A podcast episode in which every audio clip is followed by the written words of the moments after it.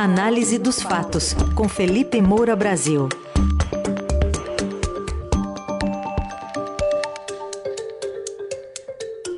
E nesta terça-feira começa o pagamento do Auxílio Brasil de 600 reais, subindo nesse período eleitoral de 400 para 600 e a propaganda do ex-presidente Lula vai atacar o que chama de caráter eleitoreiro dessa medida.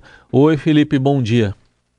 Salve, salve, Raizen, Carol, equipe da Dourada FM, melhores ouvintes, sempre um prazer falar com vocês e quero mandar um recado para aqueles que, às vezes, quando disparam o meu despertador, o meu alarme na coluna, me mandam mensagem dizendo, Felipe, como é que você deixa o alarme ligado, etc. Os ouvintes, eles são exigentes, eu quero me comprometer aqui que não vai mais disparar, e que só toca porque eu boto vários, que é para não perder o compromisso.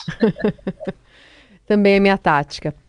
Bom, Felipe, vamos falar então sobre esse Auxílio Brasil que está chegando. O governo está animado com a repercussão que pode ter nos números né, de, de pesquisas eleitorais, mas você vai propor para a gente um olhar ao passado. Pois é, Carol. O governo está apostando todas as fichas nesse aumento do Auxílio Brasil de 400 para 600 reais, que foi aprovado na PEC do desespero com os votos dos petistas. É sempre bom lembrar. Vai haver um evento hoje em São Paulo, Caixa para Elas, patrocinado pela Caixa, e parece que vai ser usado, inclusive, para valorizar esse aumento. É, e o Estadão fez uma matéria dizendo que a propaganda do Lula vai atacar o caráter eleitoreiro é, do Auxílio Brasil. E eu já estava até comentando na rede social ontem à noite é, que os papéis dos dois populistas se inverteram. O problema da compra de votos continua, mas lá em 1 de abril de 2010, quando estava no poder o PT, na passagem ali do segundo mandato do Lula para o primeiro de Dilma Rousseff, Jair Bolsonaro fez aquele tweet que eu já citei aqui na coluna, é, dizendo que o Bolsa Farelo, entre parênteses família, ou seja, ele já usava ali uma linguagem pejorativa, vai manter esta turma no poder, fazendo uma crítica justamente à compra de votos em período eleitoral por meio desse tipo de programa. Um ano depois, em 2011, ele deu aquela palestra na Universidade Federal Fluminense, aqui no Rio de Janeiro. Eu já citei esse vídeo aqui também na coluna, em que ele falou que o voto do idiota, foi assim que ele se referiu aos beneficiários é, que se deixam seduzir por esse benefício, é comprado pelo Bolsa Família, com o Bolsa Família. Então, Jair Bolsonaro, na oposição, atacava o uso político eleitoral que o petismo fazia desses benefícios, que obviamente são turbinados é, no ano de eleições. E agora, no governo, ele usa esse mesmo expediente, essa mesma tática, e usa com a complacência, com a condescendência é, do petismo, enquanto que a propaganda do Lula vai atacar o caráter eleitoreiro. Então, está lá na reportagem é, que a principal mensagem da peça é de que o auxílio de 600 reais tem data para acabar e chegará ao fim em dezembro. É, isso é fato, né? O, a PEC do desespero previu esse aumento do benefício só até o fim do ano, logo depois da eleição, que é para surtir o efeito, gerar o voto e depois sabe-se lá o que, que vai acontecer, né? Mas, de acordo com a propaganda, é, com o Lula esse benefício será permanente, também não está muito claro de onde vai vir o dinheiro.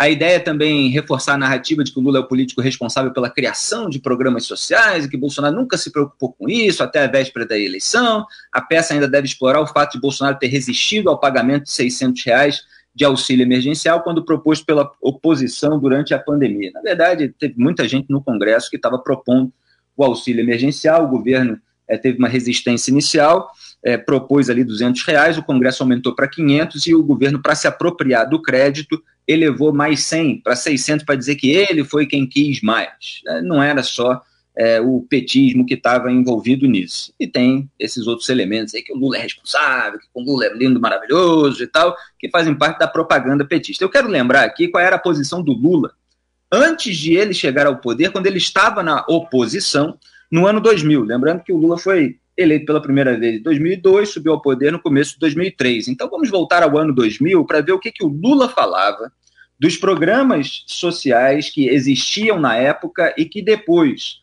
por sugestão do Tucano Marconi Perillo, ele reuniria no Bolsa Família. Então, ano 2000, Lula na oposição, mesmo viés do que o Jair Bolsonaro tinha na oposição. Pode soltar, produção. Lamentavelmente, no Brasil, o voto não é ideológico. Lamentavelmente, as pessoas não votam partidariamente. E, lamentavelmente, você tem uma parte da sociedade que, pelo alto grau de empobrecimento, é conduzida a pensar pelo estômago e não pela cabeça. É por isso que se distribui tanta cesta básica, é por isso que se distribui tanto ticket de leite. Porque isso, na verdade, é uma peça de troca em época de eleição. E assim, você despolitiza o processo eleitoral, trata o povo mais pobre da mesma forma que Cabral tratou os índios quando chegou no Brasil, tentando distribuir bijuterias, espelho para ganhar os índios. Você tem como lógica manter a política de dominação que é secular no Brasil. Olha aí, esse é Luiz Inácio Lula da Silva. Quando ele não está no poder, ele descreve aquilo que aqueles que estão no poder fazem. Quando ele chega ao poder, ele faz a mesma coisa para ele se perpetuar no poder. E hoje se fala muito como Lula como político responsável pela criação de programas sociais. Programas sociais já existiam. O que ele fez foi reunir tudo em torno de um nome só e depois se apropriar do crédito por essa união, sendo que lá atrás, no dia do lançamento mesmo do Bolsa Família, quando ele já estava na presidência da República, ele atribuiu esse crédito ao tucano Marconi Perillo. Vamos ouvir o momento em que ele faz isso e que depois, obviamente, deixou de fazer para que o crédito ficasse todo com ele. Lembra aqui o governador Marconi Perillo, que faça justiça além de ser o Estado que mais tem essa política de renda, foi o companheiro que na primeira reunião que tivemos de governador sugeriu a ideia da unificação das políticas de assistência social desse país. Tá aí, o Perilo, que foi governador é, do estado de Goiás. Agora a gente tem uma declaração do Lula de 2009, já ali no poder, é, já um ano antes daquele tweet do Jair Bolsonaro, dizendo que o Bolsa Farelo ia manter essa turma no poder, portanto, já é, utilizando ali o Bolsa Família é, como um ativo é, para o seu eleitorado. E aí o discurso do Lula é completamente diferente daquele que ele fez no ano 2000. Ele chega a chamar de imbecil quem faz um discurso exatamente como aquele que ele tinha feito. Pode soltar a produção. Alguns dizem assim: o Bolsa Família é uma esmola, é assistencialismo é demagogia e vai por aí afora. Tem gente tão imbecil, tão ignorante, que ainda fala: o Bolsa Família é para deixar as pessoas preguiçosas, porque quem é ter Bolsa Família não quer mais trabalhar. Muito bem, e aí a gente tem também que lembrar o Hélio Bicudo, um dos fundadores do PT, e que depois se tornou dissidente justamente por discordar é, dos expedientes, das trapaças, e viria a ser, inclusive, o coautor do pedido de impeachment de Dilma Rousseff, mas lá atrás era altamente ligado ao partido, um dos fundadores. E ele testemunhou o tratamento dado internamente a respeito do Bolsa Família, como que é, os petistas da alta cúpula, e ele cita ali o José Dirceu, que depois veio a ser condenado no Mensalão e também no Petrolão, o que que ele pensava e ele era o arquiteto, braço direito do Lula, a respeito desse tipo de programa. Vamos ouvir o Hélio Bicudo, que, aliás, foi citado é, num antigo editorial do Estadão de 17 de fevereiro de 2011. É, ele deu um depoimento ali, inclusive, para a série Decanos Brasileiros, da TV Estadão, que já tinha mais ou menos esse viés, deu várias entrevistas também é, sobre esse testemunho que ele teve. Vamos ouvir.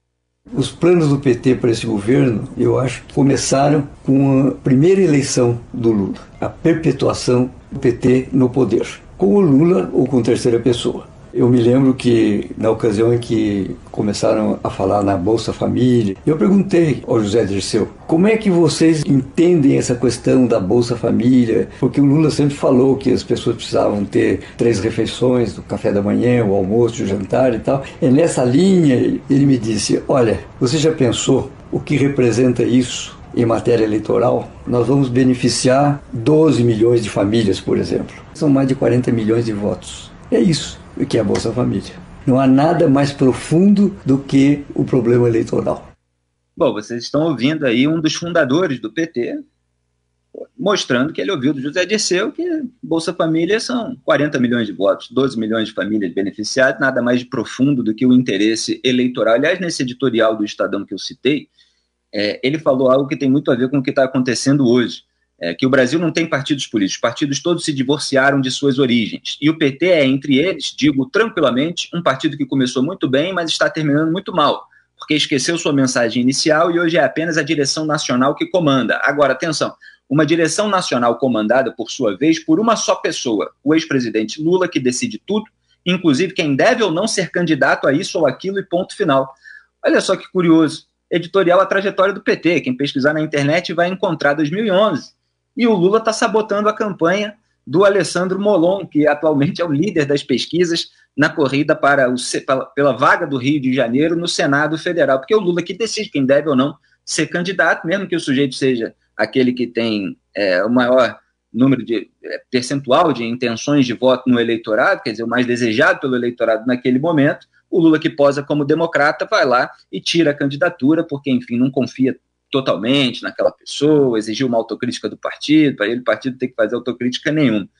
É, então, muito emblemática aí a participação do Hélio Bicudo. Agora, até só um parênteses, que o Molon disse que vai fazer campanha para o Lula, mesmo sem apoio e tal, quer dizer, passou um atestado de capacho, né? Sabotado pelo Lula, continua bajulando, mas a esquerda ainda é muito dependente dessa liderança é, que exerce essa influência negativa. Agora, voltando para a questão principal, então os papéis dos populistas se inverteram. Como vocês veem, na oposição, eles têm um comportamento, no governo tem outro completamente diferente, fazem aquilo que criticavam antes. É, e a compra de votos continua sendo um problema, que não é só fiscal, é um problema moral, é um problema institucional. Por quê? Porque se basta distribuir dinheiro dos outros perto da eleição para ser competitivo, mesmo que eventualmente não ganhe, porque a gente não sabe qual vai ser o resultado da eleição desse ano, por exemplo. Mas não dá para negar que a candidatura do Bolsonaro é competitiva e que ele está reduzindo a desvantagem nesse momento em que as pessoas começam a sentir é, um eventual impacto positivo, ou pelo menos ter a sensação de que vai acontecer esse impacto. Então, se basta isso, distribuir o dinheiro dos outros perto da eleição, se pode barbarizar no poder durante três anos e meio. Você é reeleito, você barbariza durante mais tempo ainda.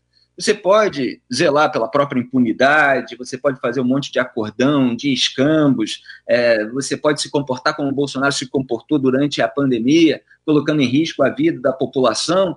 E depois, você tem um segmento que é muito dependente, você vai, oferece, é, ajusta o discurso e consegue se eleger. Quer dizer, é um problema que a gente tem de enfrentar. Aliás, a aposta ali do Ciro Nogueira e do Valdemar Costa Neto, que são os caciques do Centrão aliados do Bolsonaro, é que ele consiga é, dois pontos percentuais e meio do eleitorado com a distribuição desses benefícios. Tem uma reportagem hoje do Jornal Valor Econômico é, dizendo que falando da alavancagem que o Bolsonaro pode conseguir, está lá um trecho, os cálculos são de que o candidato cresça um ponto e meio percentual nas sondagens e o Lula recue um ponto.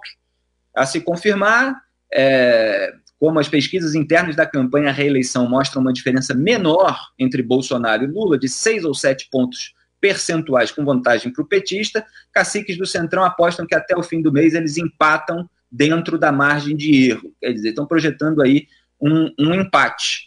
E, por outro lado, é, você tem ali uma declaração do Nelson Jobim, do BTG, é, de que o custo da comida vale mais do que qualquer outra coisa, então você tem aí essa corrosão da qual eu venho falando do poder de compra dos próprios beneficiários. Ele diz lá, aqueles que vão ao supermercado ou à feira vão verificar que a inflação nesta área varia de 13% a 15%. Por quê? Porque os preços dos alimentos são muito altos e, e, portanto, eles apostam que não vai ser tão grande assim é, esse benefício eleitoral para o Jair Bolsonaro. Mas fica aí encaminhado o assunto é, e vamos aguardar os próximos capítulos. É isso. A questão também é que, no final das contas, o Bolsa Família sempre é, atraiu votos, né? E uma vez no poder, o discurso muda bastante, até na, na carreira do então deputado, do próprio presidente Bolsonaro, ele não cabe numa mão, às vezes, que ele criticou o programa, né? Tem algumas, assim, para a gente elencar, de que ah, assim, até a manutenção do proletariado,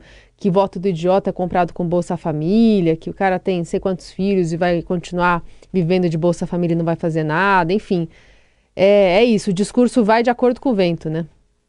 É, o discurso é adaptado conforme a conveniência. É. É, e é claro que a gente precisa é, discutir é, como é, lidar com essa situação, quer dizer, como é, tirar a população de baixa renda dessa dependência estatal que é usada e manipulada pelos políticos é, a seu favor, em seu próprio benefício. Então, é, é, essa é uma questão muito séria. Como fazer chegar a informação, como fazer chegar é, uma estrutura que faça essa população caminhar com as próprias pernas e, e não ficar dependendo desse, desse auxílio e muito suscetível a, a, a emprestar o seu voto com, a, com, com, um pensamento de curto prazo. Ela sente ali na véspera da eleição um impacto, ah, então tá, tô, tô feliz aqui e dou esse voto. E aí o político se sente à vontade para fazer é, todo esse patrimonialismo, esses escândalos durante quatro anos. Isso é muito ruim para o país. Este foi Felipe Moura Brasil, com a coluna Análise dos Fatos. De volta amanhã, já já. A coluna de hoje estará no site radiodorado.com.br e também nas plataformas de áudio. Obrigado, até amanhã. Grande abraço a todos, tchau.